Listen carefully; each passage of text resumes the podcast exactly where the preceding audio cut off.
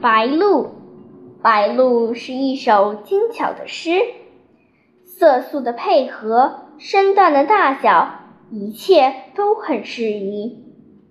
白鹤太大而嫌生硬，即使如粉红的朱鹭或灰色的苍鹭，也觉得大了一些，而且太不寻常了。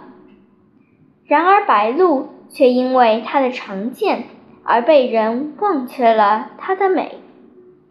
那雪白的蓑毛，那全身的流线型结构，那铁色的长喙，那青色的脚，增之一分则嫌长，减之一分则嫌短，素之一忽则嫌白，黛之一忽则嫌黑。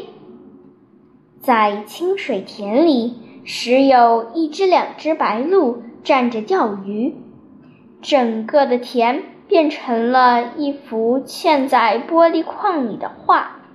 田的大小好像是有心人为白鹭设计的镜匣。晴天的清晨，每每看见它孤独地立站立于小树的绝顶，看来像是不安稳。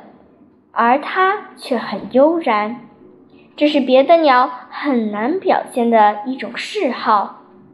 人们说它是在望哨，可它真的是在望哨吗？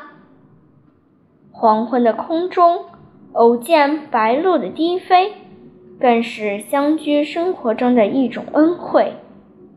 那清晨的形象化，而且具有生命了。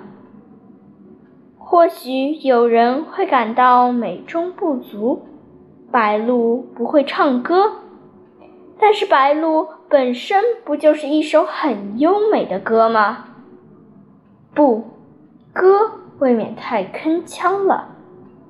白鹭实在是一首诗，一首韵在骨子里的散文诗。